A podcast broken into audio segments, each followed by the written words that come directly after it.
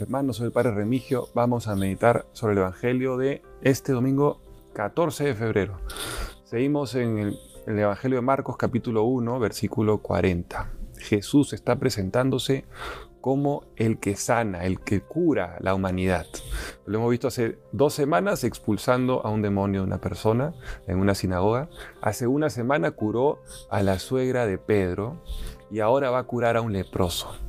Entonces la humanidad como enferma, Dios Jesucristo como el doctor, el que sana, la salud, la salud, ¿no? la salvación, que tiene la misma raíz latina, salve, salve, salus, salud. Él es la, la salud, la salvación.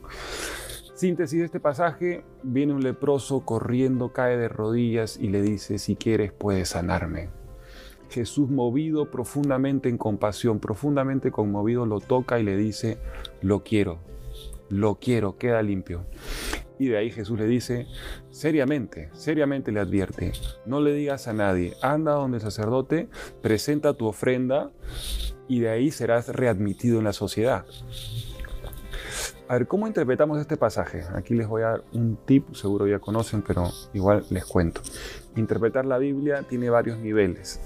Primero el sentido literal, histórico, significado de las palabras, del contexto social, político, qué significaba la lepra en ese momento.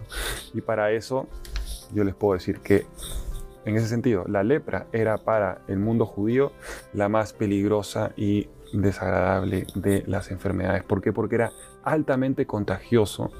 Las no solamente la piel, sino las membranas, los nervios, todo quedaba afectado. La gente perdía sensibilidad, como que se adormecía la sensibilidad de la piel.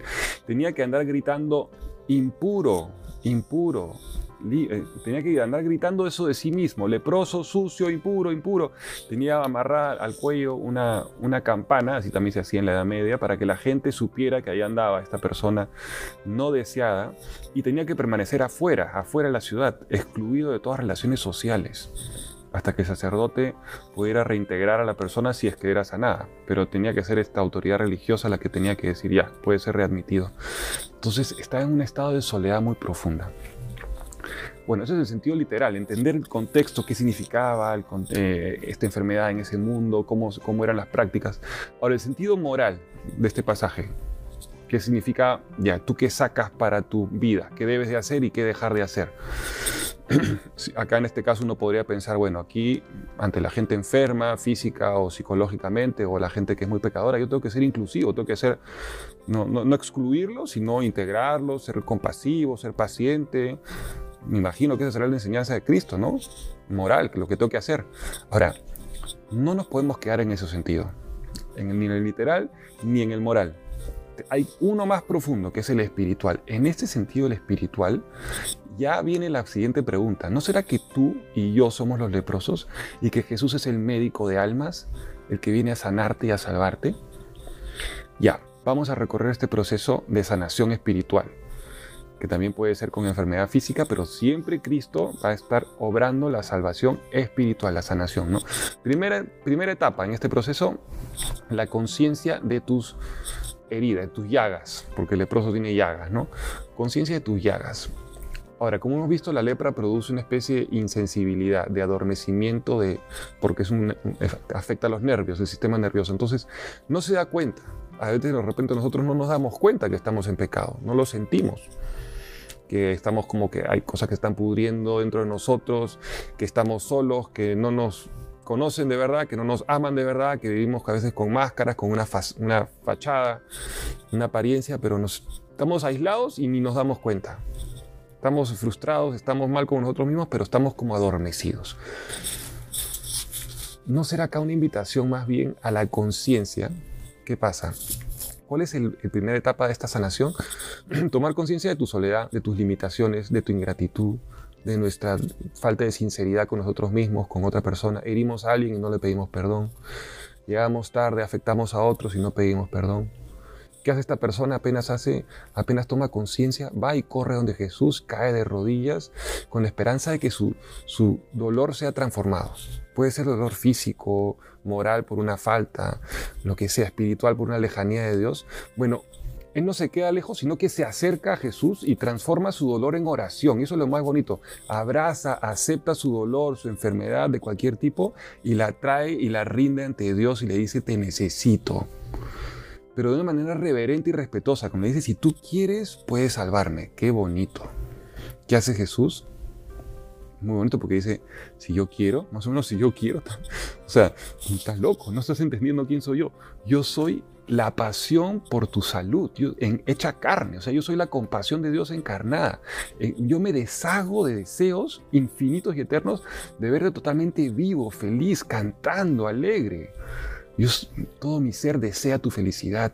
Eh, te conozco por tu nombre único y repetible y no hago más que derramar lágrimas cuando tú te alejas de mí o permaneces indiferente, como adormecido a ti mismo no sabes los deseos que tengo. Entonces Jesús en ese momento podemos imaginarlo con un gozo feliz. Lo toca y le dice, yo quiero sanarte, queda limpio. Toca sus llagas, toca su suciedad, su área oculta, oscura, que huele feo antes de sanarla y le dice queda limpio. Ese gesto más palabra, ¿a qué les recuerda? A los sacramentos. Todos los sacramentos son eso. Dios te toca mediante el pan, el óleo, el aceite, el vino y te, y te dice quedo, quiero que quede sano, queda limpio. Es muy bonito. Jesús es un amante. El amante entra en el espacio, en el tiempo, entra en el dolor, quiere intimidad quiere estar juntos, quiere presencia, más que necesariamente pasarla bien, felicidad. No, es como que yo prefiero estar contigo aunque esté sufriendo, aunque estemos llorando juntos, que estar sin ti y, aparentemente feliz. Ese es el amante que es Jesucristo. Así entra en tu, en tu área, en tu zona. Así nos salva. Ya, eh, hemos visto el segundo punto. Ah, bueno, para terminar.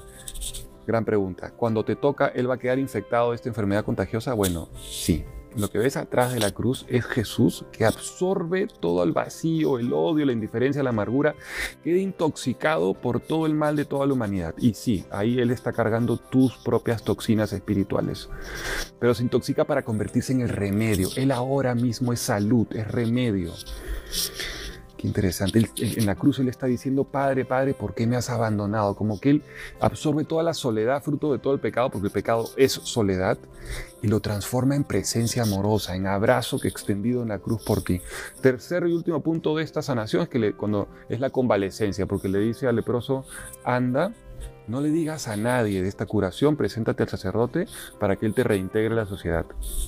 Bueno, eso es muy importante, que una vez que eres sanado físicamente de una enfermedad, algo que tú has sentido que es un milagro, la confesión, cuando te has arrepentido, la comunión, date tiempo para digerir, saborear, un silencio para meditar el milagro de la misericordia, de que Dios te ha mirado, de que Dios libremente te ha vuelto a abrazar quédate en el secreto, en lo íntimo. No ventiles esto en Instagram, Facebook, donde sea, antes de tú saborear el regalo hermoso de la misericordia de Dios.